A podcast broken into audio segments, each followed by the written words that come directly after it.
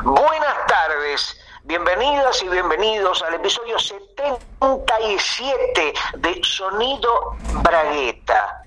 Y digo buenas tardes por más que quizás estés escuchando esto una mañana, eh, una madrugada, una noche, un mediodía, no puedo saberlo, no, no, tengo la posibilidad de adelantarme al futuro inmediato y saber en qué momento del día cada personita va a escuchar. Así que cerremos en buenas tardes. Soy la voz de Gustavo Hernán.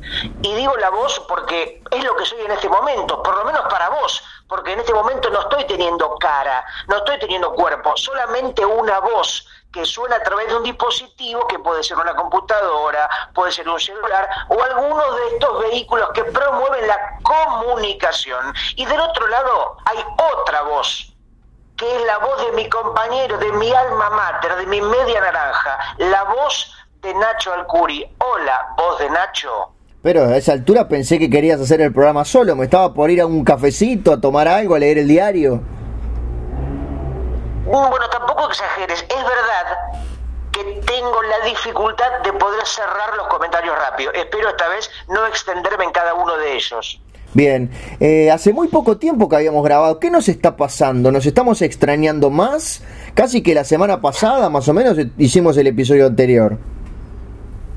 Bueno, eh, yo más que extrañarte a vos, extraño a Montevideo, Nacho, pero como vos sos parte de Montevideo, es más o menos las dos cosas a la vez. Bien, podías mentirme, podías decirme que me extrañabas un poco.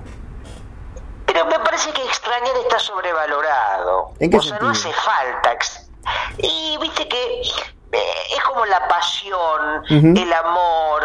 Hay cosas que eh, son convenciones que parecerían ser demasiado relevantes y a veces son frases hechas nada más. Está bien, pero me refería a extrañar en el sentido de paso un buen tiempo cuando me encuentro con este sujeto, realmente ha, eh, ha transcurrido demasiado demasiados meses desde la última vez que lo vi en persona, qué bueno sería poder remediar esta situación. Nacho, voy a hacer algo que me va a salir completamente espontáneo desde mi corazón. A ver. ¿Cómo te extraño, mi ah. querido amigo? ¿Cómo me gustaría estar cerca tuyo e ir por la 18 de julio, tomar un micro, creo que era Shoxa, es la, empresa de colectivos de Uruguay? Cutxa. Ah, bueno, Shoxa son unos juguetes, ¿no? Sí, creo que sí. Me acuerdo de las publicidades que decían, no acepten imitaciones, es de Shoxa me parece, no sé por... Claro, pero en el caso de que estemos hablando de juguetes, cuando decimos no aceptes imitaciones, estamos hablando del primer juguete que hicieron, después las siguientes son todas imitaciones del original, a lo sumo se hace un molde. ¿Cuál es el original? ¿El molde o el original son los que con una especie de deseo. Exactamente. Evidentemente, o sea, no puedo estar acariciando un muñeco que no recuerdo su forma, pero por ejemplo, me acuerdo que un peluche es peludo y un tren no. No estaría mal un tren peludo. Creo que podríamos comercializarlo. Bien, imagínate que en un momento así como de pasión dicen, bueno, prepara el túnel que ahí viene el tren peludo. Yo sé que sería un poco fuerte, pero desde otros puntos de vista sería bastante interesante para que jugaran los adultos, ¿no? No los niños. ¿O no? No, los niños, no, no, un niño peludo es un niño con licantropía. Exacto, como los mexicanos. Bueno, viste que hay, incluso hay documentales, es un caso real, o sea, cada cosa que uno... Sí, esas pausas dramáticas, es, es un asunto bastante peliagudo y que tiene que ver con las expectativas que tenemos cada uno a la hora de generar nueva información, nueva comunicación y esta reconexión que es tan importante después de, de una pandemia de tantos años, de tantos siglos, de tantos meses. Eh, el, yo siento solamente el latido de tu corazón, Gustavo, pero el latido de tu corazón dice muchas cosas. Dice que estás en otra parte, en la otra parte esperando por mí. Eh, a ver. dice que estás esperando por mí, esperando por mí. Y acá estamos de nuevo. Sí, por supuesto. Te decía, escuchaba el latido de tu corazón. Estamos cada vez más cerca. Sí, lo que no escuchas, imagino, porque suena más despacio, es el latido de mi esófago, porque no solamente me late el corazón, a mí me laten otras cosas también. Como decía Bayano, me late, me late, me late el corazón. ¿Y cómo seguía la canción? Me late, me late. Tengo taquicardia, sí, Ay, sí, señor. Exactamente. ¿Qué cantidad de información al pedo que tenemos en nuestro cerebro, Gustavo? equivoco, está cerca de morir. No es que no es algo simpático, como ay, me late el corazón por vos, sino tener taquicardia. Realmente, mm, me espero que Bayano no haya tenido taquicardia en la realidad. No, yo tuve taquicardia en algún momento, era una época bastante estresante de mi vida. Me tuvieron que poner un holter, no sé si sabes lo que es un holter. Un holter, eh... Pensalo bien, tenés tiempo para responder. Podés no sería la primera opción, pero capaz que en la segunda lo acertás. No es un animal. No es una herramienta. O sí es una herramienta, pero no es un animal. ¿Qué puede ser? El holter y... Capaz que ya sé, el holter es el apellido del, médico que te atendió. Bueno, seguramente... Seguramente haya sido el, el, apellido de la persona que inventó ese sistema que durante un día te ponen un montón de como de chupones en todo el pecho y te están midiendo durante todo ese tiempo las, los latidos del corazón. Si durante esas 24 horas tenés taquicardias, tenés arritmias. Exactamente, si en esas 24 horas tenés taquicardias o arritmias, la máquina lo indica porque te estuvo monitoreando durante todo un día entero. La gente, Nacho, que tiene arritmia, sí. quiere una pérdida del ritmo, exactamente. En los casamientos es difícil. O esa gente que la ves hacer el trencito, cuando hace el trencito en los casamientos, siempre queda pegada. Pues la tía vieja que se mama antes del carnaval carioca, se pone un gorro de polifón y dale que es tarde. El ritmo no es para cualquiera, menos para ti, Gustavo. Pero bueno, a esta altura esto está quedando monolítico, monologítico. Reconecte, reconecte. Estamos teniendo algunos asuntos de conexión que no tienen que ver con nosotros, sino con este mundo tan este tan difícil para algunas personas y tan fácil para otras. Porque es lo que sospecho, digo, sí. En una especie de murga, imagínate Jaime Ross con falta y resto, toda la murga sosteniendo un ritmo impecable después de hora de ensayo, y de pronto los principales percusionistas, los que manejan los tambores, eh, con, viste que los tambores se dividen en redoble, pique, la chancha, matusalén, la peluda, la sin huesos. es la mejor definición que jamás escuché de una cuerda de tambores. Parece que fueras más uruguayo que yo.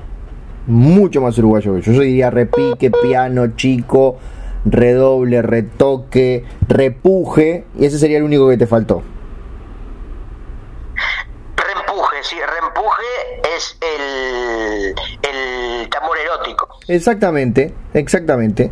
Pero bueno, eh, los uruguayos lo tenemos en las venas, por eso lo tenemos tan presente.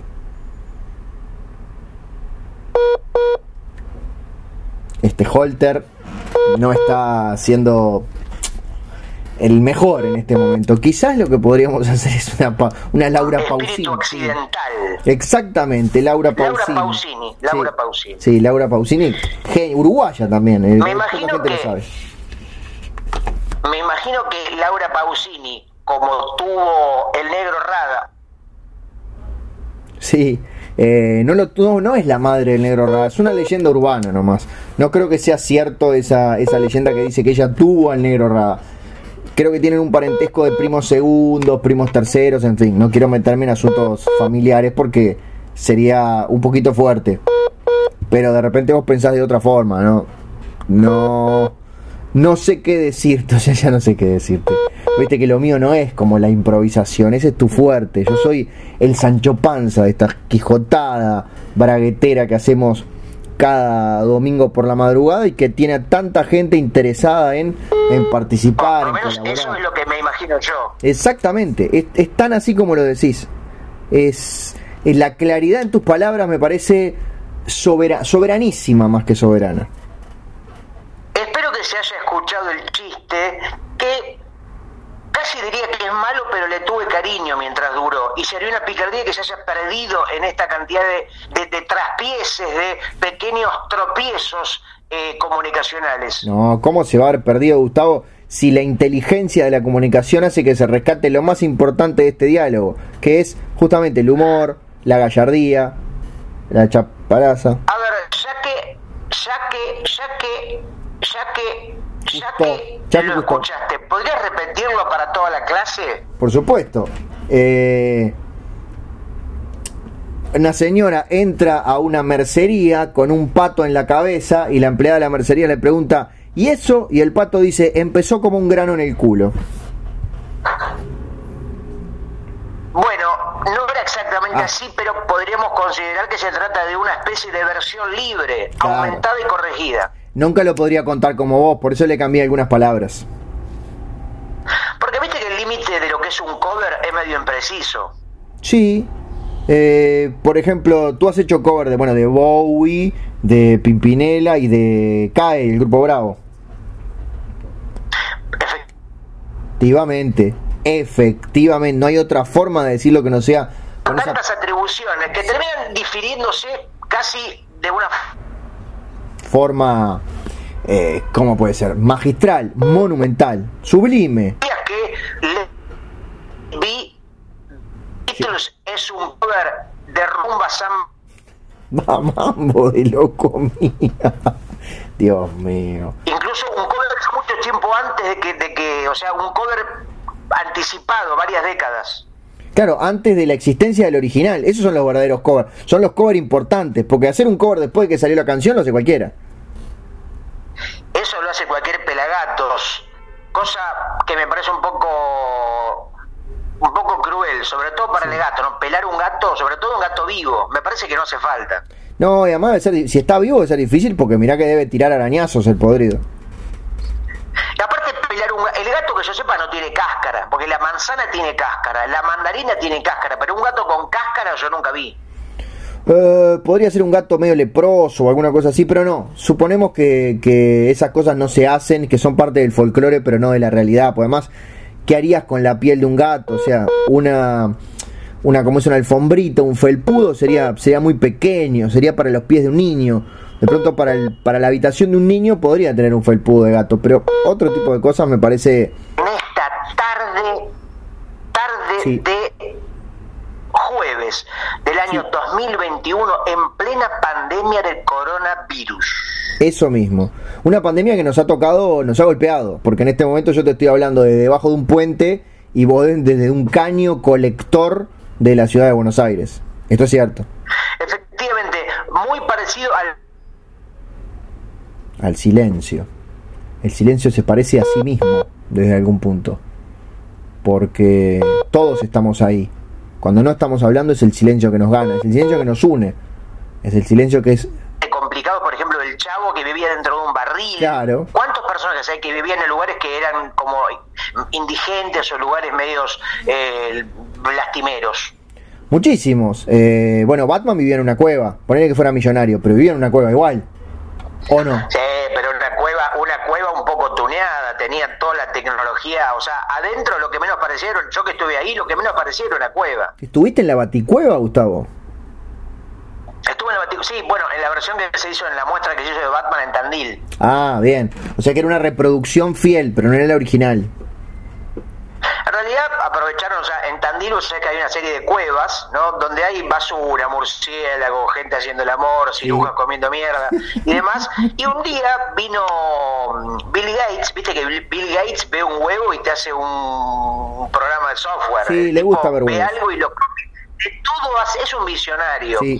Y dijo, en esta, porque él iba mucho, Bill Gates iba mucho con su esposa a, a vacacionar a Tandil, Qué porque le lindo. encantaban los salames. Claro. Eh, Viste que, o sea, si Bill Gates va a vacacionar a Hollywood, la pre- los paparazzi lo enganchan. Pero ¿quién va a pensar que va a ir a Tandil? Na- Nadie, Entonces nadie. estaba como a sus anchas. Bueno, y un día vio la cueva y dijo, uy, acá puedo hacer un parque temático de Batman. Y bueno, y así fue, dicho y hecho. Así que, en ¿sigue estando la baticueva o fue por tiempo limitado? No, no, porque hubo un desprendimiento y mataron a mil personas. Ahí Ah. lo tuvieron que cerrar. Qué raro no salió en la prensa eso. ¿Y por qué no salió en la prensa? Porque la plata mueve montañas. Tenés razón. Sobre todo si es una mina de plata. Porque empezás a sacar tierra y la montaña Bill. Gates, Bill Gates le dio 500 dólares a cada miembro de la familia de la gente fallecida. Sí. Le dijo, Soto Boche guiñó el ojo, 500 dólares a cada uno y listo, listo, firmaron ahí y nadie dijo nada y se quedaron con la platita. Ojo, no está mal, es un buen negocio. Mí es un poco una, una falta de ética y de moralidad, sobre todo, o sea, si te muere un familiar o un amigo, yo por lo menos, por menos de 600 pesos no, no agarro. Claro, está bien, pero 500 dólares en Argentina en este momento son más o menos 4 millones de pesos, ¿no? A tener razón, porque eran dólares. Entonces ahí sí creo que valió la pena efectivamente. Porque aparte de todo, si, si, si, si muerto ya estaba, ¿qué vas a, por más que patalees? Claro. Bueno, si patalea el muerto, sí, seguramente está mal enterrado. Bueno, viste que existe la frase que tiene que ver con hechos reales de el muerto que estira la pata, porque parece que a veces algunos reflejos musculares, Uh. aún la gente muerta sigue todavía como, como teniendo, teniendo vida. Totalmente. Pero bueno, estábamos en nuestra, nuestra pobreza. Yo te quiero hacer una, una proposición. Es aprovechar este poder que tenemos, el poder que tiene el micrófono y arrancar una especie de, no una maratón, pero de repente una braguetón de recaudación porque lo que queremos es mudarnos a una mansión en la isla Martín García, que es parte Argentina y parte Uruguay, y poder vivir juntos finalmente y vernos. Me gusta el concepto. ¿Te gusta el concepto? El concepto de braguetón, me imagino. Esa es la, ese es la- el entusiasmo y el entusiasmo del latido del corazón que a mí me gusta cuando tiro una de estas ideas.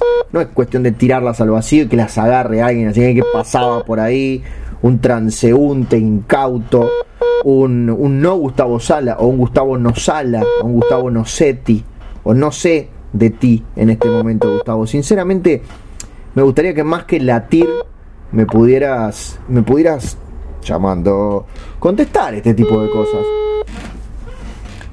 para mí a un Sí. programa largo, un programa extenso, ¿no? Digo, como algo, y básicamente que la plata que se recaude va a ser para donar a alguna institución, a algún hogar, o simplemente para nosotros. sí al hogar nuestro el tuyo y el mío básicamente.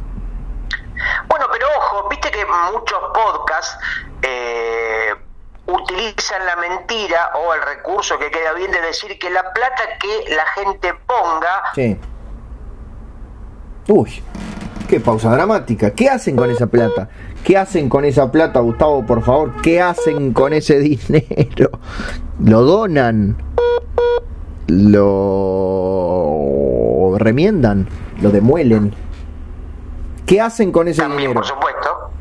El zapatero remendón, que no es otra cosa que remendar o que remediar, porque un zapato está roto y necesita ser arreglado. Claro. Zapatero es un zapato. Me gusta este juego de terminar la frase del otro. Podría ser un programa de televisión. Se llama Terminando las frases del otro. Gustavo dice una frase que queda cortada como zapatero tu zapá. Y yo del otro lado del micrófono digo tos. Jody escribió la historia basada en el famoso muñeco, que en realidad no se llamaba Pinocho, se llamaba Peteco, Peteco Carabajal, Peteco el muñeco Carabajal. folclorista. Bueno, pero en este caso estás dispuesto a, a no mentir, a decir la verdad, a decir que queremos dinero para cambiar el auto, para cambiar la, para re- reimpermeabilizar la terraza y muchísimas cosas más que podemos hacer con esa plata. Por ejemplo, no sé, cambiar de mascota, cambiar de pareja, eh, borrar la carpeta spam, comprar unos, unos auriculares, poner una mejor conexión de internet y no robarse al vecino. En fin, un montón de cosas podríamos hacer con ese dinero dependiendo de cuánto fuera. Pero para eso, primero tenemos que llamando. Para eso primero tenemos que estar de acuerdo en el tipo de acciones que queremos realizar. Por otros vampiros nuevos. Claro, es así. Sin duda. Nunca estuve tan de acuerdo contigo. Así que Nacho, lo que estuve mirando, viste que a veces no la tenía muy presente, es que nosotros Sí. tenemos ya instalada nuestra página de cafecito, que es este programa donde la gente, los seguidores pueden colaborar con unos pocos pesos para que nosotros engrandezcamos nuestro, nuestro, nuestro poderío económico. Sí, solo desde Argentina. Bueno, no es poco, hay varios millones de habitantes. No, no, Imagínate por que supuesto. aunque cada argentino ponga un centavo, Sí. un centavo ya somos millonarios. Sí, tenés razón. Eh, es una buena opción. Así que sería una campaña para conquistar hasta el último de los argentinos. Imagínate, no sé si somos ahora 40 millones de argentinos o 60, a un, un centavo, con un centavo no compras nada, nada, No. eh, ni, un- ni un escarbadiente compras con un centavo. Para nada. 44 Pero millones y medio. Bueno, ¿cuántos pesos pesos son 44 millones y medio de centavos. Deben ser como, no sé, 3 o 4 lucas mínimo. 445 mil pesos. Bueno, con, escúchame, con eso nos compramos varias pizzas de Uis, varios kilos de helado de, de la Cigal en Montevideo. Sí. Eh, pero Nacho, lo que te quería decir Sí. es que estuve mirando la, la página, que es, ¿por qué no repetís para que la gente pueda entrar y poner su dinero? La que quiera, la que corresponda. Sí, pará, a ver si tengo. Eh, es. A ver, déjame buscar. Cafecito. Pensé que la tenías ya en tu mente grabada a fuego. No, está acá, está acá. Es. Atención, Gustavo, vos anotá, porque vos podés donar plata vos mismo. Sí. Debe ser mayor de 18 Claro. años para ver este contenido. Cafecito. punto- Eso, Sí, ¿qué? perdón, eso me llamó la atención. Que aparezca esa placa, como si fuera una película de triple X de extremo contenido erótico. ¿Lo pusiste vos o lo pone la propia página porque considera que hay material inconveniente? Se ve que en algún momento preguntó, ¿ustedes hacen material para pu- todo público o hacen material para adultos? Y bueno, yo no podía decirles que hacíamos material para todo público, pues es, no es cierto, entonces tuve que inclinarme por la segunda opción que es material para adultos. Ah, no sabía que te hacía esa pregunta. Está bien, está bien, previene que, porque nosotros nos metemos con los temas más complicados, Sí. más comprometidos. Y, y ahora te voy a leer un comentario. La, eh, la dirección es cafecito.app barra sonido bragueta. Y, Y ¿Sabés eso lo podés quién? ver desde cualquier país. Sí, bueno, sí, verlo podés, este, pagar el cafecito Sí. no. ¿Sabés quién nos compró cinco cafecitos hace una semana? Eh, eh, y em, Bill Gates. No, mirá, eh, Christopher Nolan nos compró dos cafecitos y escribió, Muy bien, Christopher, que le pegamos tanto. Sí. Qué injusto que fuimos con Christopher. escribió Sotisefak Sonu Odnam Sel, que leído al revés es les mando unos cafecitos. Muy bien, mirá cómo, cómo desde el propio mensaje adhiere al- a, a nuestra tónica, a nuestra metatónica, al metamensaje. Yo supongo, viste que ahora Tenet justamente se estrenó en los cines, ya por lo menos en Argentina, ya podés ir al cine comercial presencial. Sí, acá se estrenó hace como ocho meses más o menos. Tratándose de una película que supuestamente el chiste es que va todo al revés, me parece que en vez de pagar la entrada te, te tendría que dar la plata en la boletería vos, ¿no? Bueno, según tu reseña, sí, te tendrían que dar la plata a vos. Efectivamente. No, Bueno, pero te decía, eh, atención, Nacho, atención, entonces- atención. El otro Sí. que nos compró cafecito fue un compatriota tuyo, el mismísimo Chris de Burg. Me está jodiendo, No. que también lo mencionamos en el capítulo 70 y... 76, 76. Este es el 77. Esto parece Plaza Sésamo ya. 76 más 1, 77. 77 menos 1, 76. 76 más 1, 77. No sé cuánto la letra decía. Exacto. ¿Sabes el mensaje que nos una dejó? balada... Sí. ¿Qué, qué dice? ¿Qué dice? Hola Nacho, hola Gustavo, no sé por qué escribe con acento, pero bueno, soy Chris de Burg y me sorprendió que no sepan que soy venado tuertense. El sonido ubragueta es mucho gracioso. Los escuchamos con mi señora cuando vamos a misa. Un abrazo.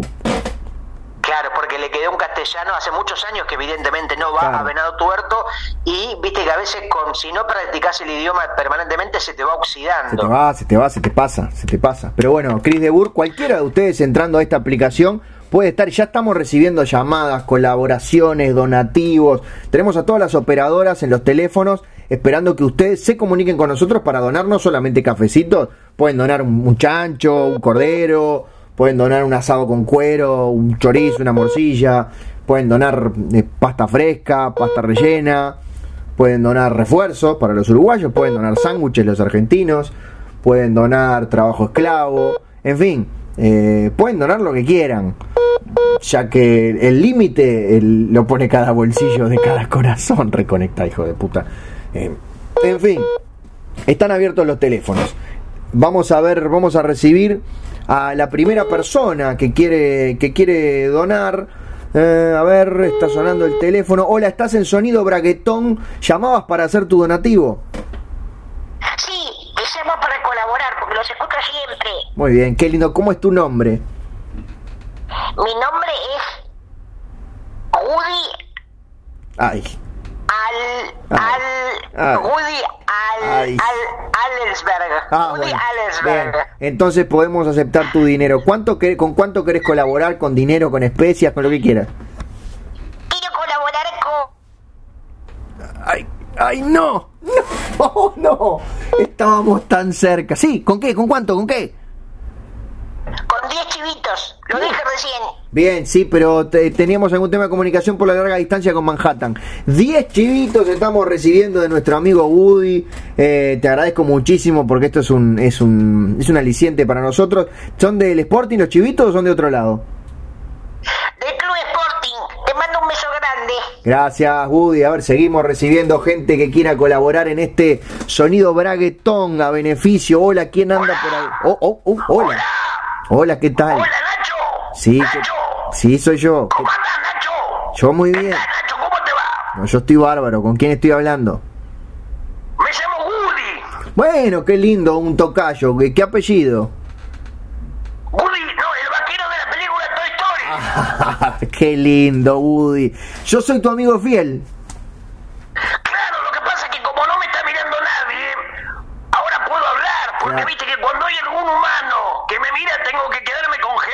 Exactamente así son las reglas, pero sí podés hablar por teléfono. Bueno, querías hacer una colaboración. Espera que te paso, espera que te paso a, a- a- a- a mi compañero el astronauta. Dale. Hola. Hola. ¿Quién- Hola. ¿Con quién hablo? ¿Cómo estás, Nacho? ¿Con quién? ¿Cómo estás, Nacho? Estoy muy bien. ¿Con quién estoy hablando? Al infinito y más allá. No, ese no es tu nombre, ese es el eslogan. ¿Cuál es tu nombre? Espera que te paso, espera que te paso a mi compañero el dinosaurio. A ver. Hola. Señor dinosaurio, ¿qué tal? ¿Cómo te va, Nacho? Yo estoy muy bien. Por ahí los veo muy contentos a todos los juguetes, muy uy, mira un meteorito, mira un meteorito, me voy a, a- a extinguir. Espera que te paso a mi compañero. Dale. Decime otro muñeco. Eh, el chanchito. Espera que te paso a mi compañero Chanchito. Bien. Hola. Hola. Hola. Hola, chanchito. ¿cómo? Hola, chanchito, ¿cómo anda? Haciendo Sí, me imagino. Porque soy un chancho. Ay, justo acá no se corta. Eh, chanchito, Todo lo que hago es una chanchada. O sea, siempre en la escuela me decían, siempre vos haciendo chanchada. ¿Y qué crees que soy un chancho? Está bien. Que haga Es-. Claro, totalmente, es así. Eh, ¿Vamos a hablar de plata, chancho? Sí, te quiero poner 10 cafecitos. Muy bien, estamos recibiendo 10 cafecitos del chanchito de Toy Story y del resto de los juguetes también. Eh, Porque nosotros acá lo- los juguetes los escuchamos siempre y realmente nos hacen divertir, nos hacen pensar y nos hacen abrir la puerta para ir a jugar. Qué lindo. Ojo que no lo escuche Andy, que es el dueño de todos ustedes, porque este es un programa para adultos. Ahí viene, ahí viene. Uh. Muñecos, háganse los muertos. Uy. Ay, y ahora no pueden hablar. Eh, Hola. ¿Hola? ¿Sí? ¿Qué tal? Hola. Encontré, encontré el teléfono solo de mis muñecos. ¿Está alguien del otro lado? Me llamo Andy. Pero ¿y qué acento tenés, Andy? Hola, es que soy el Andy doblado. ¿Quién está del otro lado? Claro, hola. ¿Qué tal, Andy? Mi nombre es Ignacio.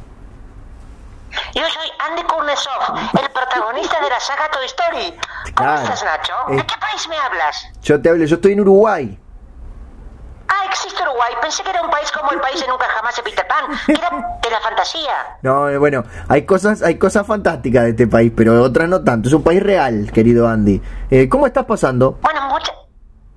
Bien, bien, con ganas de salir, porque estoy siempre dentro de una película y a mí a veces me gustaría ver cómo es el mundo real. Yo me quedaría en esa película. Creo que el mundo de Pixar es más lindo que el que uno ve por la ventana todos los días. De ser un muñequito 3D. No, eso es cierto, eso puede ser cansador. Pero bueno, eh, A que- veces me voy a bañar y me veo toda la piel 3D y digo, ¿cómo me gustaría tener una piel de verdad? Que Claro. pueda tocarla y que pueda sentir algo más que no una especie de píxel tras píxel. Claro, tenés razón. Bueno, podés pedirle una hada madrina que te convierta en un niño de verdad. Ay, le voy a pedir, porque quiero trasladar... ¿Vos viste la película El último héroe americano con Schwarzenegger? Sí, por supuesto, peliculón. Viste que él traslada la pantalla y, se- y- y empieza a ver cómo es el mundo real. Sí, como de la rosa púrpura del Cairo también. A mí me gustaría esa. Justamente son mis dos películas favoritas. Bueno, la otra viste que es de Woody, ¿no? Pero no del muñequito tuyo. Bueno, te- yo voy a poner 15 cafecitos cositas. Pero qué lindo, Andy, te agradezco muchísimo. Gustavo, que está acá, dice que sí, también que te agradece. Muchísimas gracias. Uy, uy, viene mi papá, me tengo que hacer muerto. No, pero eso no funciona así. No, los niños. Hola, ¿quién está del otro lado? Veo un celular cargado de mi niño muerto y todos los juguetes tirados. Señor. Maldito, te dije que deje de jugar con los juguetes. Maldito, me tiraré otra vez, te pegaré fuertemente como lo hago todo el tiempo. Señor, disculpe. Usted es el padre de Andy.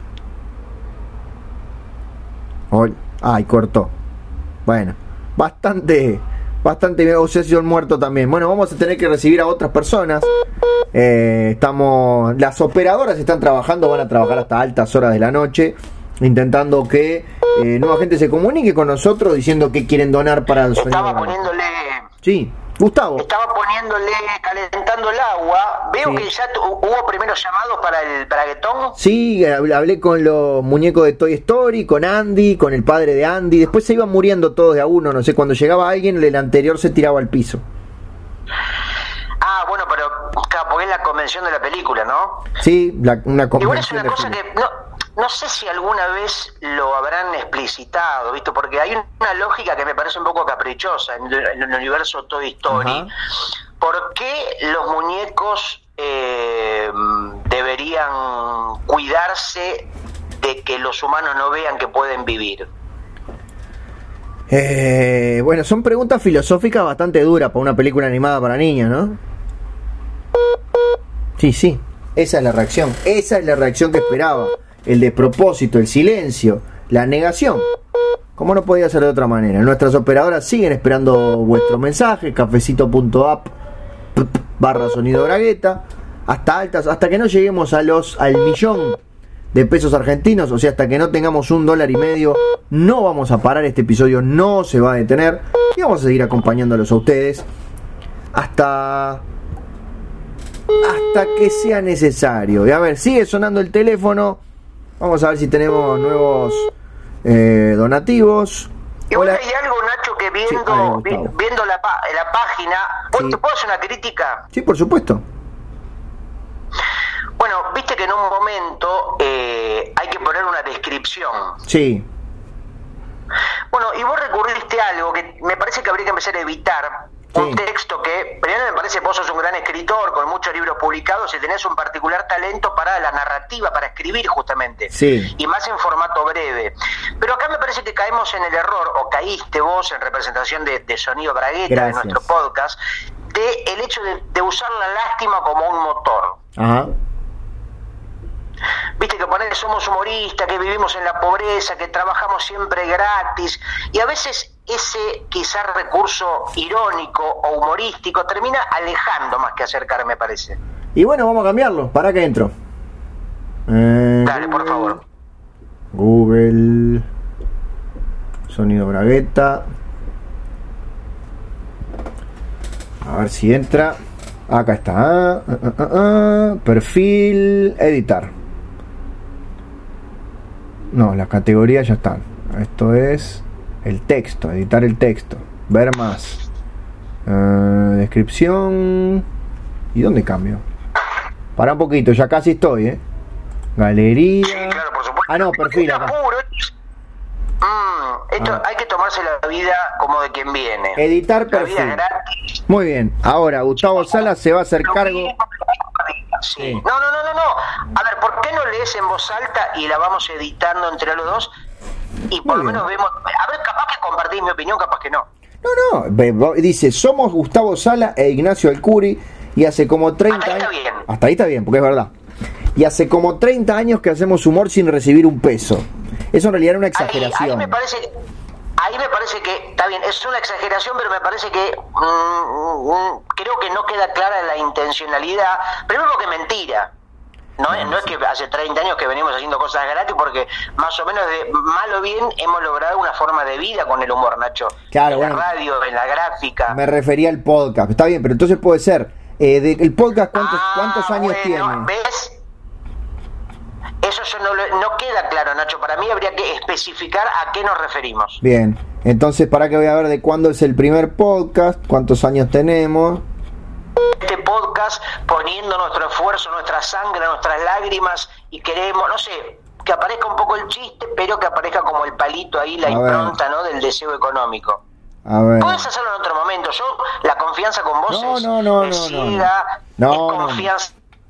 Eh, hace como. Hace como tres años. Son más, para mí son más de tres años. Vamos a poner tres años. Y hace varios años que hacemos un podcast sin recibir un peso. Y lo vamos a seguir haciendo. Está bien, entonces alcanza con hacer este cambio, ¿te parece, Gustavo? Sí, sí, me parece que sí. ¿Para qué te me lo parece leo? que sí, este. Somos Gustavo Sala e Ignacio del Curi y hace varios años que hacemos un podcast sin recibir un peso. Y lo vamos a seguir haciendo. Pero gracias a vos vamos a poder tomarnos un café mientras pensamos cómo pagar la factura de luz. Ese, el que calla otorga, sí, claramente está avalando este texto que acabo de hacer. Estoy guardando los cambios. A ver si quedaron guardados los cambios. Tiki tiki tiki, cafecito. A ver si ya quedó guardado. Vamos a entrar de nuevo. Eh, ya está, quedó cambiado. Bueno, seguramente esto va a ser un motor. Uf, motor fuera de borda, decís, claramente. Eh, a ver qué más tenemos acá. Galería. ¿Galería de qué? ¿De qué se puede poner galería? Ah, mira, se puede poner fotos en galería. ¿Qué querés compartir hoy? Ah, se pueden compartir cosas. Bueno, no lo vamos a hacer ahora. Salvo que vos me digas en este momento que querés subir algo a la galería. Si no, si callás, no subo nada a la galería. Te doy 5 segundos. 1 2 3 4 y 5 exactamente. Vamos a volver al perfil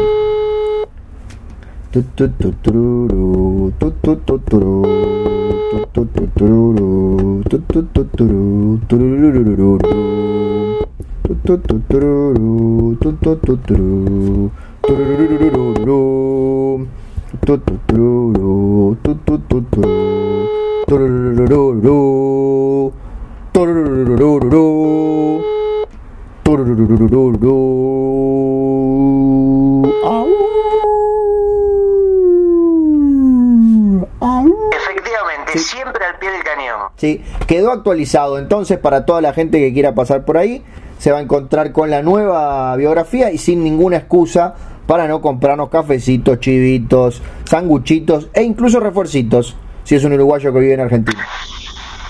Efectivamente, Nacho, qué lindo escuchar tu voz en el teléfono, como el famoso tema, si no me equivoco, de Paz Martínez. ¿Te acordás de una voz en el teléfono? Claro que sí. Hay una lágrima sobre el teléfono. Claro, una novela que, si no me equivoco, era protagonizada por Carolina Papaleo y Gerardo Romano, Raúl Taibo, ¿puede ser? Carolina Papaleo y Raúl Taibo, sí señor. Una voz en el teléfono. Vamos a ver qué dice Wikipedia, cuántos capítulos tuvo. Para mí, para mí debe ser del año 89 o 91, más o menos. Bueno, en el medio, 90. Ah, mira, justo, abriendo la década, un año antes que Nirvana inaugure el rock de los noventas y cambie el mundo con Nevermind. ¿Sabías que en realidad fue escrita por Alberto Migré y estaba basada en un radioteatro de los años 50? En realidad ese dato, ¿sabés quién escribió realmente una voz en el teléfono? ¿Quién? Eh, Alan Moore. ¿Por? De hecho, vos sabés que en realidad Ah, Alberto Migré es un nombre falso de Alan Moore. Todo lo que Ah. figura como Alberto Migré, en realidad está escrito por Alan Moore, pero viste que la, la imagen de Alan, que es siempre el tipo oscuro, de, de- Sí. de- de- de- de historietas de terror, historietas políticas, y la telenovela en el ambiente mm, que circula Alan Moore está un poco menospreciada. Entonces él le tuvo que decir a este buen señor, mire, mire, usted va a hacerse pasar por Alberto Migré, que en realidad soy yo. Claro, claro, claro, claro. Contrató a un doble de, un doble de cuerpo. Claro, el, el- el personaje que nosotros conocemos, este señor de pelo medio blanco, que fue una leyenda para la historia de la novela argentina, de la ficción audiovisual argentina, se llama eh, Pepitito Marrone. Claro, es verdad. Yo lo había leído alguna vez eso que vos decís.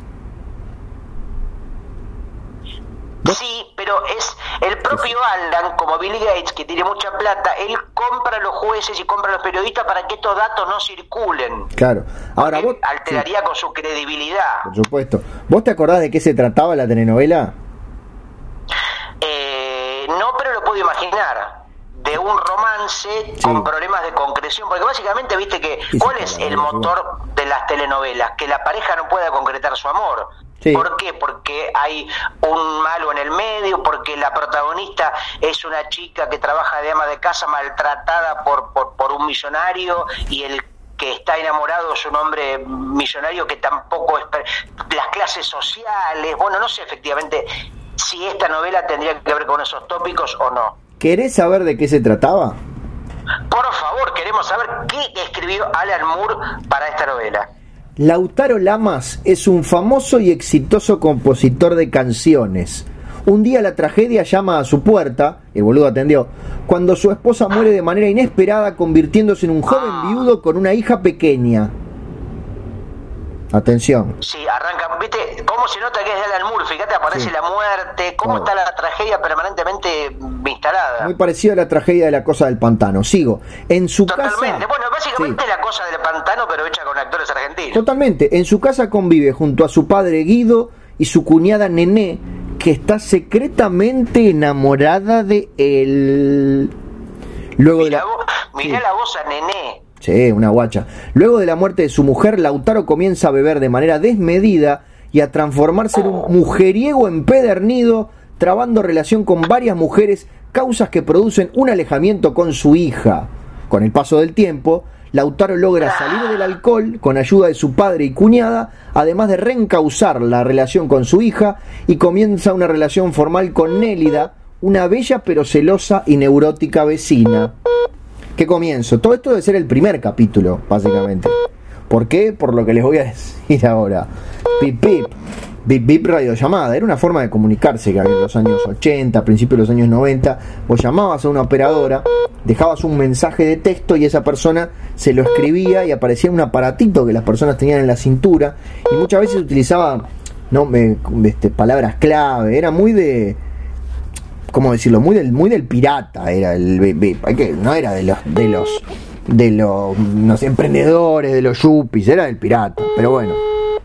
Te decía, Gustavo, este, te decía, te contaba, quería que supieras, te comunicaba, te compartía esta información contigo, porque sería muy injusto guardarme la información cuando a vos te puede servir muchísimo más que a mí.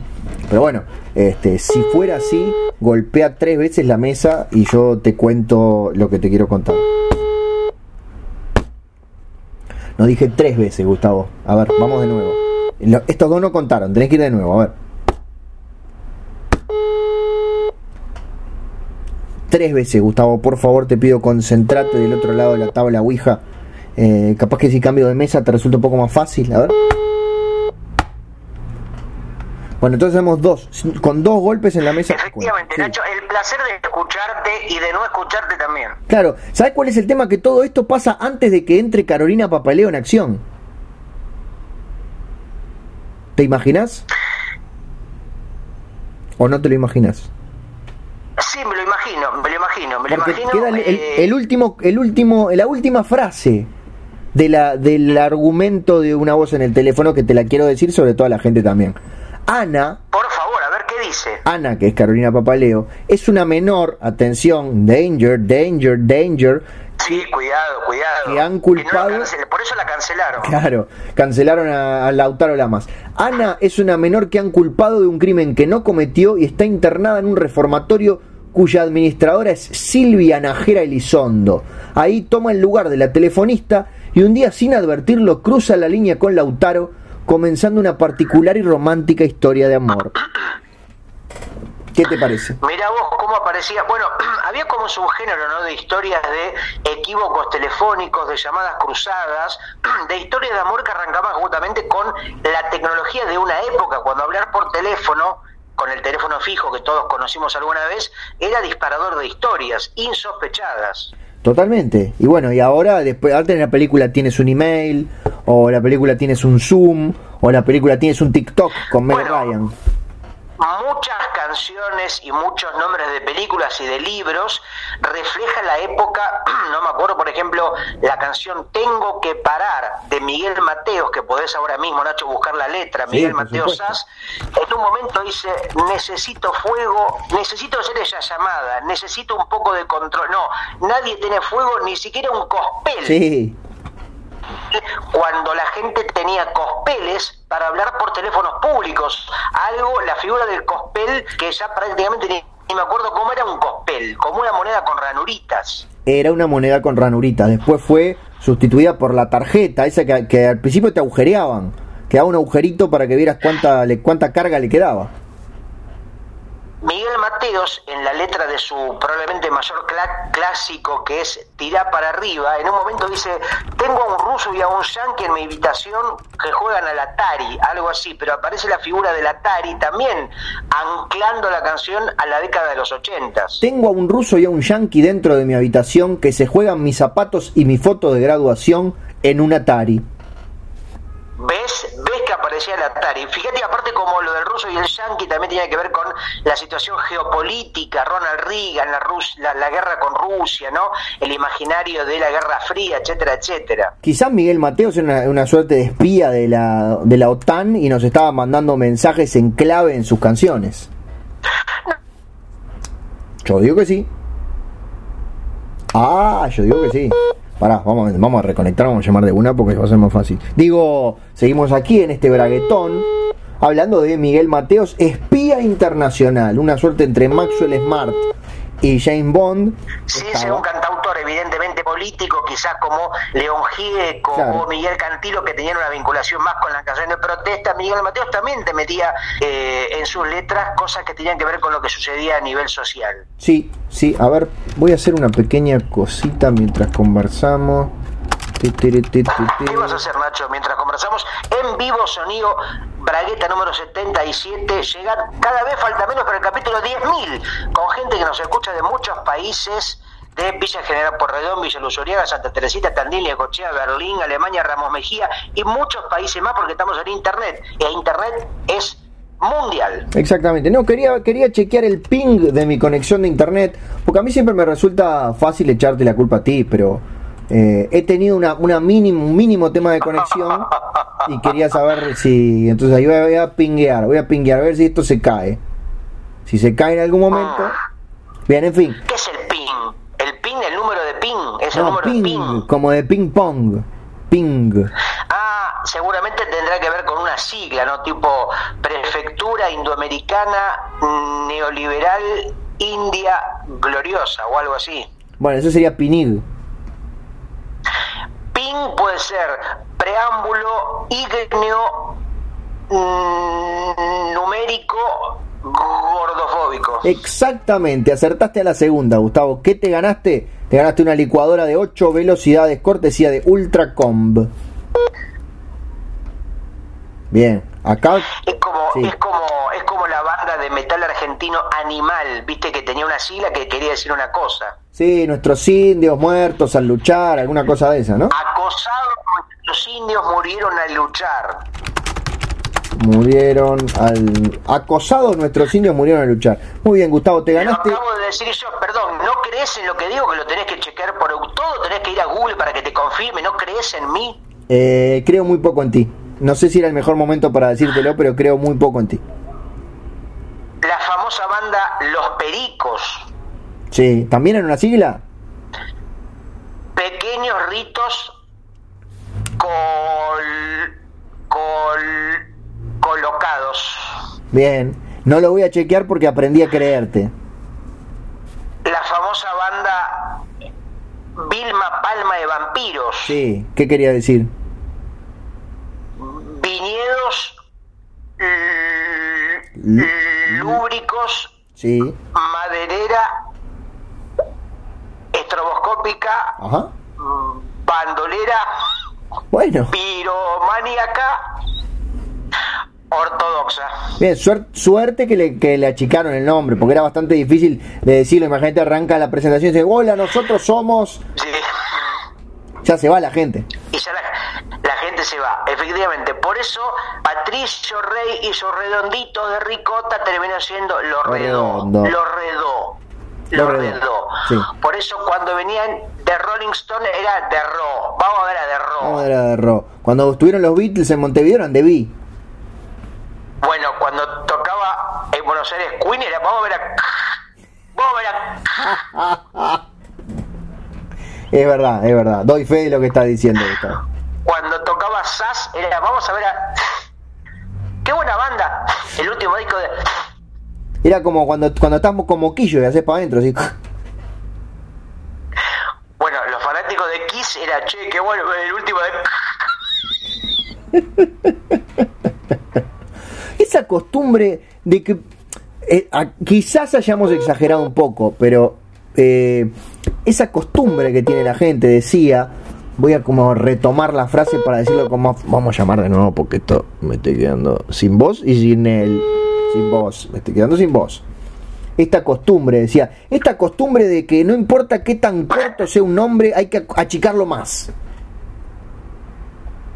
Sí, porque la gente, creo que lo que hemos perdido, Nacho, es Sí. la capacidad de la paciencia, es la capacidad de leer textos largos. Hay gente que te dice, por ejemplo, ¿viste la última película de Peter Jackson? ¿Cuánto dura? Dos horas y media. Pero vos te crees que tengo dos horas y media para perder en tres pelotudos hechos por CCA corriendo en un bosque. No, yo tengo cosas más importantes que hacer. Olvídate. En vez si te dicen, ¿viste la última película de mierda de Juan Carlos Colombre?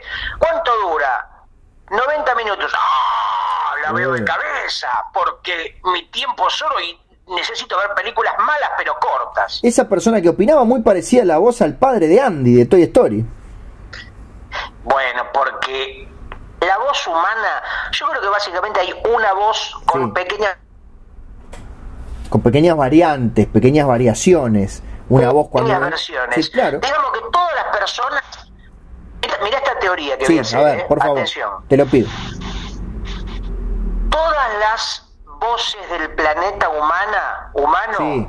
en la historia de las personas, todas las voces son covers de una voz original y primaria. Todas las voces, todas. Hermano americano.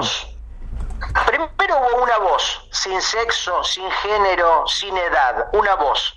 Y después vino Adán y Eva y era la única voz que tenían para tomar como referencia. Claro. Después vino Cristóbal Colón, vinieron los indígenas, los comechingones y fueron como copiando, versionando, uno un poco más aguda, uno un poco más grave, pero todas partieron de la voz uno, de One, como le decían en, en su momento. Claro, porque vos, ¿cómo, cómo, qué for- ¿cómo aprenden los niños a hablar? Escuchando a alguien más que les habla. Y todo así para atrás. Por supuesto, no es que toman decisiones. Un bebé no dice, yo voy a tener la voz grave o yo voy a tener la voz aguda. Escuchan y copian, porque el ser humano copia. Somos copiones, somos clones, somos artistas de covers. Es una reflexión demasiado profunda para este programa, Gustavo. Casi te diría. Sí, y hablando de voces, eh, lo que me, me pregunto a veces ya en este terreno, prácticamente en una charla TED de pura filosofía y reflexión, Sí. es que la voz existe mientras está sonando. Una voz no puede dormirse nunca, por ejemplo, dejaría de ser tal cosa. ¿A dónde querés llegar, Gustavo? Te pido, por favor. Quiero decir que, por ejemplo, viste que en los dibujos animados a veces se representan los pedos con Sí. Con silencio, sí. Eso es en el caso de, lo, de las... Cuando es para muy chicos. Que en ese caso le sacan el efecto. En otros casos es más como un ruido tipo... o- o- o- o- ¿No es cierto, Nacho? Sí, totalmente de acuerdo con lo que decís. Pero lo que digo que un pedo en realidad prácticamente no se presta a ser representado como algo que vive, que tiene una personalidad.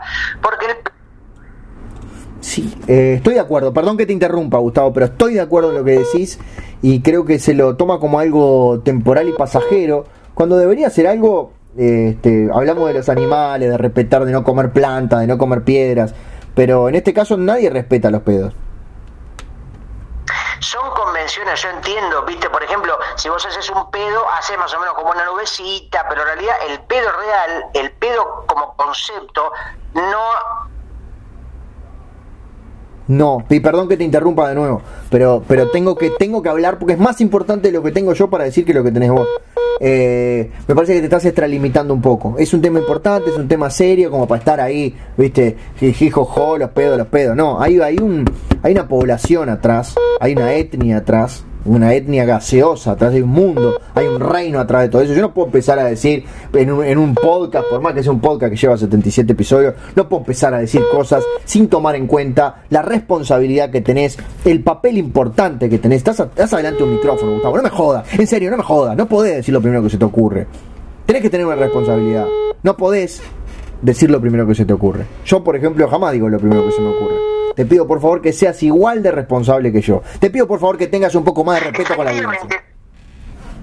Yo tengo respeto, Nacho, yo solamente, mira, a mí me interesan estas conversaciones porque yo aprendo, yo soy un ojo de dudas y vos sos un poco el que viene con la iluminación, como en la película El Faro, ¿viste El Faro entre William Dafoe y el actor de que va a ser de Batman? La conozco pero no la vi. Bueno, ¿cómo se llama el chico este de ojo que venía de Crepúsculo? Robert Pattinson. bueno, en esa pareja yo soy Robert Pattinson y vos sos William Dafoe. Eh, William Dafoe es la luz, es el conocimiento, es la experiencia. Y Robert Pattinson es la inocencia, el que está por debajo, el que aprende y mira a su maestro. Bien. Eh, te agradezco que, que, tenga, que me tengas en tan alta consideración porque yo también me siento así, así que está bueno que estemos parados en el mismo lugar o sentados en el mismo lugar. Nacho, yo te recomiendo a vos y a todos los oyentes que miren eh, la película El Faro porque es una película, una especie de rara avis de anomalía en el discurso audiovisual de los últimos tiempos. Son películas como casi experimentales. Esa y La Bruja que es The Witch, que es la película que hizo antes el mismo director. Eh, lo decís porque es en blanco y negro el faro, no me parece que sea tan, por hacerlo en blanco y negro, ay, qué loco que es. No, no lo digo es en blanco y negro, eso es un elemento prácticamente menor, te diría, sino por el discurso, por el tono, por ah. hasta por el grano visual, hasta por la fotografía y sobre todo por cómo está contada, por los tiempos. Parece de un no tiempo, como una película de otra época, te diría. El grano visual que decís, decís el acné de Robert Pattinson, que es bastante joven, adolescente. No, me refiero que las películas a veces se ve como una especie de textura o de, de, de, de grano poroso en la pantalla o en, la, en lo que se ve como, si no me equivoco, lo que sería como lo que se considera fotografía, ¿no? Claro, o sea, estás, estás alabando una película solo porque le pasaron un filtro de Photoshop. No, Nacho, ¿cómo te gusta retrucarme? Hace un rato te decía que me interesaba tu palabra, estás prácticamente enterrando lo que acabo de decir porque estoy hablándote desde el más profundo corazón y vos me estás embarrando algo que ni siquiera viste, solamente porque querés llevarme la contraria. Perdón, perdón, perdón, perdóname, Gustavo, perdóname, era un chascarrillo. Bueno, Nacho, y hablando de, voces y de cuerpos, sí. Viste que otro lugar común era cuando la gente era joven, cuando la humanidad era joven y cuando la radio era un fenómeno nuevo, la gente se imaginaba las voces de los locutores y las locutoras porque no sabía cómo eran. Bueno, no, se imaginaba las caras, Gustavo. Eso es lo que quiero decir, las caras. Estaba, prestando, estaba viendo si estabas atento. Bien, bien, bien, bien. Es cierto, la gente nunca sabía el verdadero rostro detrás de una voz en el radiófono y por ahí, viste, escuchabas eh, a alguien con voz grave y te imaginabas a un señor alto, con voz, con cara así como imponente, un Rodolfo de Van, escuchabas a como la, la, heroína, la protagonista, y te imaginabas a una Marilyn Monroe, una especie de, de fatal, y a veces uno desarrollaba un imaginario atado a las convenciones de una época, evidentemente, ¿no? Sí, y el resultado por lo general siempre era decepcionante, porque las personas lindas no trabajaban en radio, trabajaban en el teatro o repartían volantes en la vía pública. Y algo que no me gusta, me interesaría saber tu opinión y de toda la gente que nos está mirando acá frente a frente, es esta mm, obligación que tienen las grandes películas de Pixar o de DreamWorks o Disculpame que te interrumpa, eh, perdóname, te tengo que cortar, pero te estás olvidando de otros estudios, te estás olvidando de, de Fox in Picture, estás olvidando de Metegol Picture, o sea, decir solamente Pixar, Disney, cosas me parece dejando a mucha gente afuera. No te quiero cortar, pero bueno, seguí, seguí, seguí, seguí. Si querés, si no, no. Si no querés seguir. Sí, yo quiero, no sé Ah. qué, pero quiero. No, decía esa, esa costumbre, yo te interrumpí, pero esa costumbre de decir que tienen Pixar y, te, corté, te corté, perdóname.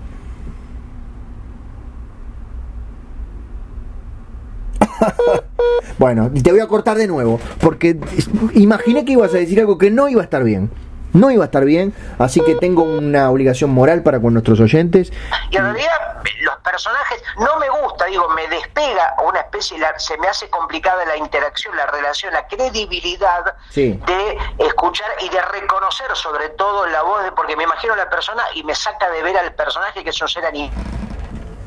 Totalmente, es así. Además, al principio, esto te lo cuento a vos, pero se lo cuento eh, principalmente a todos los demás.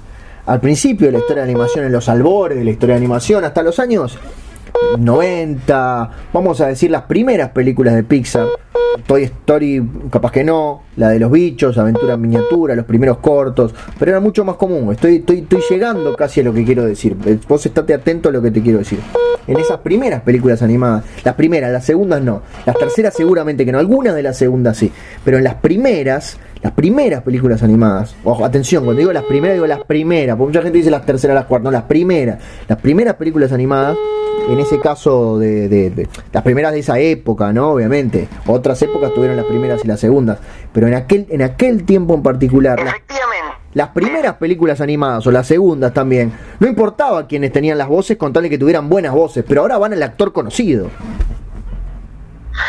Sí, seguramente funcionará y a la mayoría de la gente les gustará, porque no sé, le dará como una mayor credibilidad que aparezca la figura del famoso o de la famosa. Me parece a mí que eso prácticamente conspira contra la fortaleza que puede tener un personaje. No sé, por ejemplo, en las películas de Bob Esponja, Sí. la voz de Bob Esponja, ¿le hace un actor conocido? No, es el mismo de la serie que es Tom Kenny, que es un actor de comedia que lo podés llegar a reconocer, pero es una persona que es especialista aparte en hacer voces de voces animadas. Ah, bueno, pero no ponen, no ponen a un Tom Cruise, a un No. Robert De Niro como una voz, porque prácticamente estás prácticamente, digamos, como entorpeciendo o poniéndolo a competir con el personaje de alguna manera. Creo que el furor arrancó con los DreamWorks, con la competencia de Pixar que, le, que justamente quería competir en, en nombres en la marquesina. No tenían historias tan buenas, no tenían animación tan buena, pero te ponían a Will Smith haciendo una voz.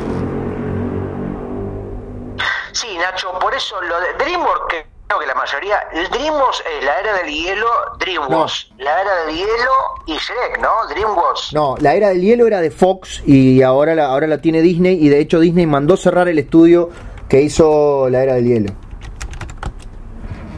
La verdad que son bastante, bastante flojeli. Igual que, yo te digo, de las sagas de Madagascar, Sí. La Era del Hielo, Shrek y ese tipo de, de películas que tienen por lo menos tres o cuatro películas, esas sagas, son más o menos cortadas por la misma tijera o pixeladas por el mismo patrón, ¿no? Tienen como una estructura que se ve un poco venir lo que va a pasar, ¿no? Bueno. No pasa siempre lo mismo, no es siempre la misma película. Estoy acá buscando en DreamWorks y tenés, por supuesto, tenés la saga de, de Shrek, tenés la saga de, de Madagascar, tenés la saga de Kung Fu Panda, que alguna de las películas está buena. Ahora las que me gustan son las de eh, Cómo entrenar a tu dragón, que también es de DreamWorks. Mira, lo poco que vi del dragón no me conmovió. Creo que el, el virtuosismo gráfico, ¿no? el nivel de animación prácticamente mm, mm, fuera de lo común, ya a un nivel de excelencia prácticamente mm, helado, te diría, porque enfría de alguna manera y lo deja de, de- de- de calentar, ¿no? Sí.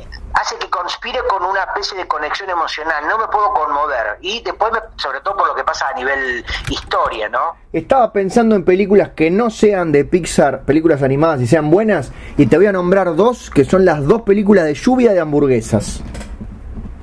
Sí, ¿a qué parte que es de Sony eso? ¿No puede Sony, ser Sony como Sony compañía? Picture Animation, muy bien Gustavo, cada vez más atento. Mirá cómo... Y perdón que te corte, pero te tengo que te tengo que alabar, porque has estado muy atento. Seguramente es inferior, seguramente es inferior. Pero ojo, después se mandan la de los pitufos, que la- Hotel Transilvania están buenas también y también son de Sony. Mm, Bueno, con los pitufos yo creo que tienen un problema esas películas. Sí. Tienen un gran problema esas películas. Te quedaste mudo de nombrar los problemas de esas películas. Eh, que son la mezcla. Uy, pará, y es la de la de Spider-Man. No, por esto te mato. Eh, estoy juntando energía para decírtelo, Gustavo. Pero no solamente tenés la de Con, con las miradas. Sí. ¿Sabés de quién es Sony también? Y acá esto te mata porque para mí es una de las mejores películas animadas de la historia. La de Spider-Man. Sí, Spider-Verse, algo así, ¿no? Into the Spider-Man Spider-Verse. Eso mismo. Into the- sí, una bomba, una bomba. Pero creo que es más por lo visual que por el guion, porque la historia que es una historia simplona, pero que está, te sacude con efectos visuales. No, yo creo que la historia está al nivel de una historia, de una buena historia de Pixar, y después en la parte de animación es un despelote Pero la inusitado. verdad, ¿Qué? Nacho, ¿Qué? ahora que no nos ve nadie, ahora que no nos escucha nadie, Sí. la historia del hombre araña, Bueno, si tenés más de cuatro años, si tenés más de ocho años, ya, ya está. bueno, con un gran poder viene una gran responsabilidad, Gustavo. Exactamente, me gusta que, que aceptes, y sabemos que para 2022 va a llegar, que para cuando se reconecte Gustavo, va a llegar la secuela de Spider-Man Into the Spider-Verse. Que también por acá estoy viendo la de lo- los Angry Birds, una porquería.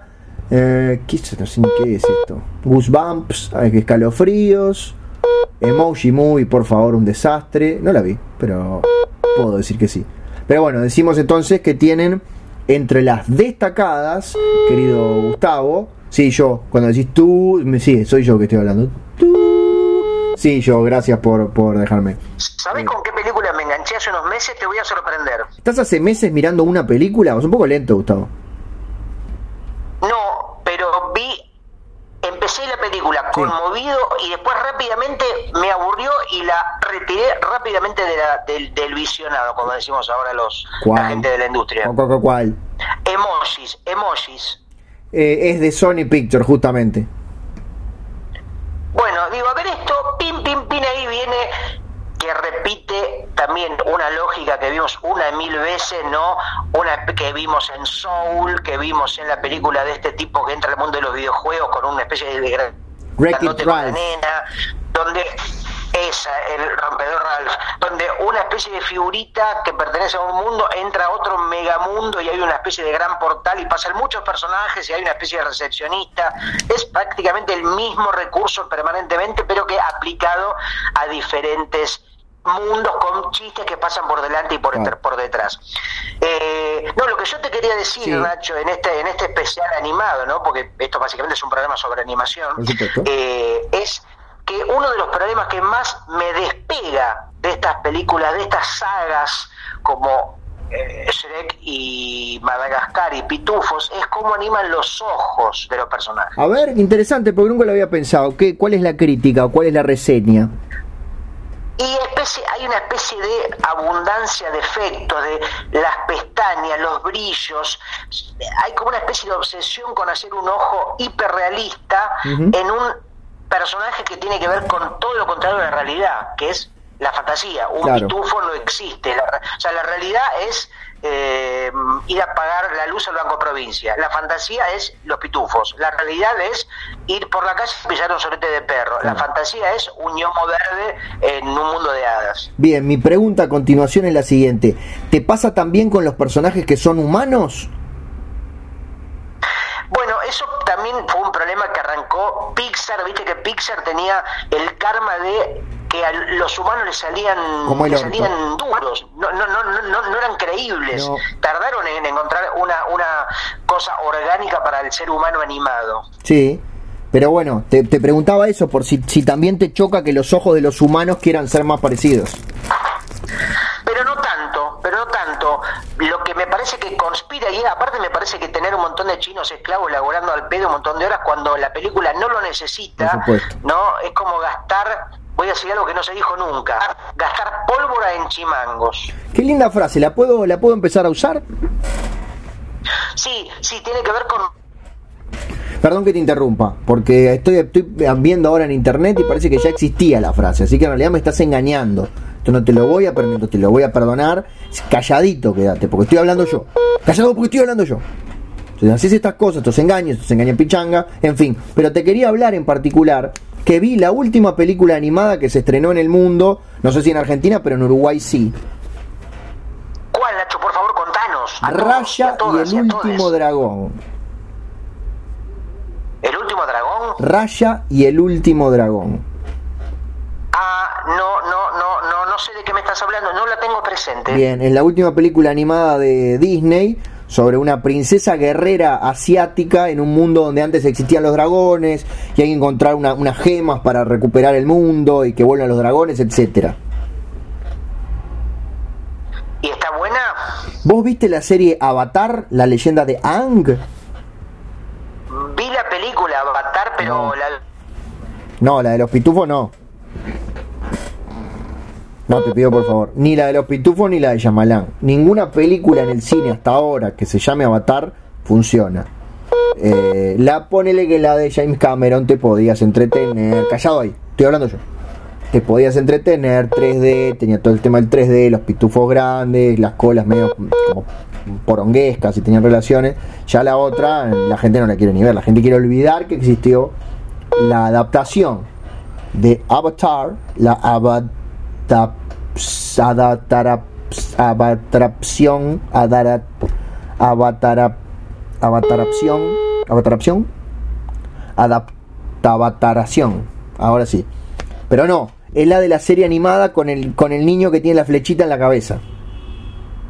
Esa, esa, yo mirá, estaba imaginando una, una chica con, con una chica rapada, pero no, es un niño, ¿no? Que tiene Es- una A en la cabeza. Bueno, eh, eh, tiene mucha inspiración esta de Disney en esa serie, está muy bien, está- es muy entretenida, muy divertida, pero tiene una cosa que me sorprendió gratamente que es la, la animación de los, de los rostros y de los, los músculos del rostro y las emociones de los personajes. Está bastante bien. ¿Vos decís que para una película animada tienen que animar los músculos de la cara? No, yo No no, me parece, un- no, no, no es un exceso que tenga que animar, o sea, un tipo que está contratado para ani- animar un músculo de la cara nada más. Ahí está. Tres yo, años. yo no digo que sea, que sea o no un exceso que haya que hacerlo. Digo que en este caso eligieron hacerlo y es la vez que me he encontrado con personajes no realistas en cuanto a la forma, porque son obviamente caras como animadas, pero sí realistas en, en la forma en que, en que mostraban los sentimientos con el rostro. Y no se puede hacer, Nacho. Tiro una idea para Pixar, ¿eh? Tire. Para Pixar o para o para o quien la tome. Regalo esta idea. A ver. Escucha. Una película de una hora, ponele, Sí. que se desarrolla en la oscuridad, en la total oscuridad. Mm, no está mal. Bueno, eh, es un radioteatro, Gustavo. No, no, porque vos vas al cine, te sentás ante la pantalla que está siempre evidentemente negra, oscura, y escuchás que los personajes dicen cosas y te cuentan, oh, mira, mira qué increíble este bosque. Sí, es increíble. Mira ese dragón que viene volando. Oh, las, las alas que tiene. Sí, son violetas. Mira, nos va a decir algo. Hola, soy el dragón. ¿Tienen fuego? ¿Pero cómo? Tú eres dragón, tienes fuego. Es una broma. Tú estás permanentemente sacando fuego. No, lo que pasa es que me he quedado sin fuego. Soy el dragón sin fuego. Y los otros dragones se ríen de mí y están haciéndome bullying. Por eso no quiero volver a mi casa. Y el, el otro le dice, vamos a pegarles. Y de pronto dicen, vamos acercándonos hacia ellos. Oh, estamos pegándoles a miles de dragones. Y vos tenés que imaginar lo que pasa. Está bien, es un radioteatro. Pero vos sabés que no estás tan alejado de algo que podría pasar porque me acabo de acordar de una noticia de la semana pasada de un director uruguayo que triunfa en Hollywood que se llama Fede Álvarez, no sé si lo ubicás. Sí, sí, lo ubico. Hizo una película muy conocida, que no me acuerdo cuál es, pero muy conocida. No respires. No respires, sí, sí, efectivamente. Bueno, eh, escribió y dirigió una adaptación de una serie francesa que se va a, a estrenar en Apple TV que se llama Calls, llamadas, y son llamadas de teléfono donde lo único que escuchás es una voz, pero hay como unos gráficos abstractos en pantalla como cuando te muestran la vibración de la voz. Mm, sí, sí, mira vos, mira Voice. Mirá vos. Justamente. Bueno, eso se estrena en Apple TV que está en todos los países de América Latina salvo Cuba y Uruguay. Imagino que se conocerá como la plataforma de la manzanita, ¿no? O algo así, llamándose Apple. Apple TV más, sí, por supuesto, pero lamentablemente los uruguayos no podemos acceder en forma legal a la programación de Apple TV. Ay, mira cómo, da, mirá cómo da lástima el charrúa, pobrecitos uruguayos no tienen nada, en el paísito no tenemos Apple TV, tenemos que conformarnos con la multa y el chivito y el aborto y el alfajor de feto. Ay, soy uruguayo, no tengo Apple TV, ay, maestro, maestro, soy uruguayo. ¿Cómo saliste de terminar? Arrancaste en mí, terminaste en Adriana Broski. Qué, qué digno de mención, la verdad. Me, me, me sorprendo por tu. Y ahora déjame hablar a mí. Me sorprendo por tu ductilidad, por tu duct tape ilidad. O sea, la capacidad que tenés de ponerle cinta pato a algo y cerrarlo, sellarlo. Eh, te felicito, Gustavo. Gracias, Nacho. Bueno, como que no quiere la cosa. Eso mismo, ese es mi pollo. Pero déjame decirlo a mí. Gustavo, como quien no quiere la cosa, estamos llegando al final de este episodio de Sonido Bragueta, Servicio de Compañía.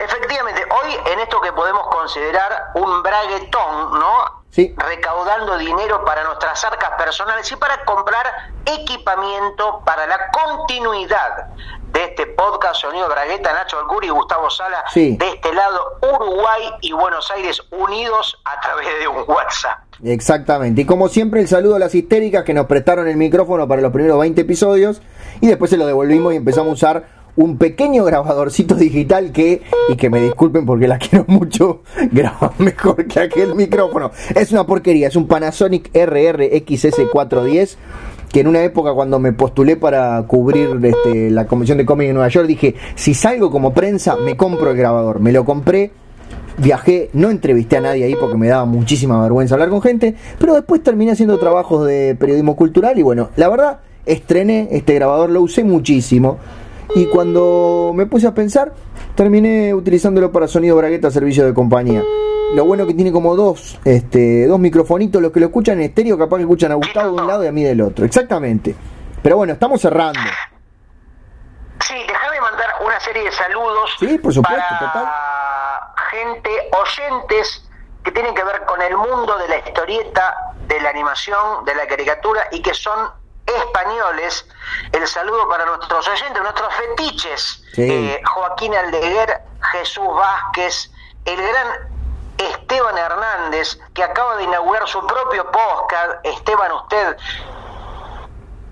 Esteban, usted es un buen nombre para un podcast. Eh, es- es- Instagram y un podcast experimental que se llama Teología. Ay, se me fue la última. Es teología plástaro, teología. Una palabra española muy de bruguera. Teología. Merluza. eh, no, cerca. Teología. Besuga. Ay, carajo. No, no. tipo teología parda. Teología parda. Teología Bien. parda. Bueno, Teología Parda, podés buscarla en iVoox. Y se suma un gran amigo, colega, maestro de maestro, que es Paco Sordo. Paco Sordo también un gran fan y cultor de la escuela bruguera, que está por sacar una, una novela gráfica que se llama El Pacto, que es también una especie de de- declaración de amor al estilo, a la cultura y a las vidas de los héroes de Bruguera. Así que, y Paco, bueno, empezó a escucharnos, se hizo con, curó. eh, suscriptor de nuestro canal de YouTube, así que el gran abrazo a Paco y a toda la gente que nos escucha desde España y de los países que conforman esta gran red de bragueteros y bragueteras alrededor del planeta Tierra. incluso por supuesto la facción rebelde de Myanmar que nos escuchan en sus búnker y a veces se ríen demasiado fuerte y así han sido encontrados por el ejército y han muerto varios. ¿Querés despedirte de otra forma o ya estás por tu parte, Gustavo? No, no, ya estoy, ya estoy, voy a calentar el agua. Te mando un gran abrazo, Nacho. Este, y bueno, seguimos en contacto cuando vos quieras, Nacho. Me voy y te dejo a vos cerrar como quieras. Chau. Muy bien, esto fue Sonido Bragueta, servicio de compañía en su episodio 77. Este sonido braguetón especial que hicimos para recaudar fondos. Juntamos aproximadamente un millón de pesos. Mañana vamos a comprar ese dólar con todo ese dinero. Seguiremos ahí, síganos en nuestras redes sociales, pónganos like, suscríbanse a los canales, sigan nuestra cuenta de TikTok donde Gustavo baila desnudo y nos veremos entonces en el próximo episodio. Esto fue este Sonido Bragueta para PlayStation 4. Espero que les haya gustado. Chau.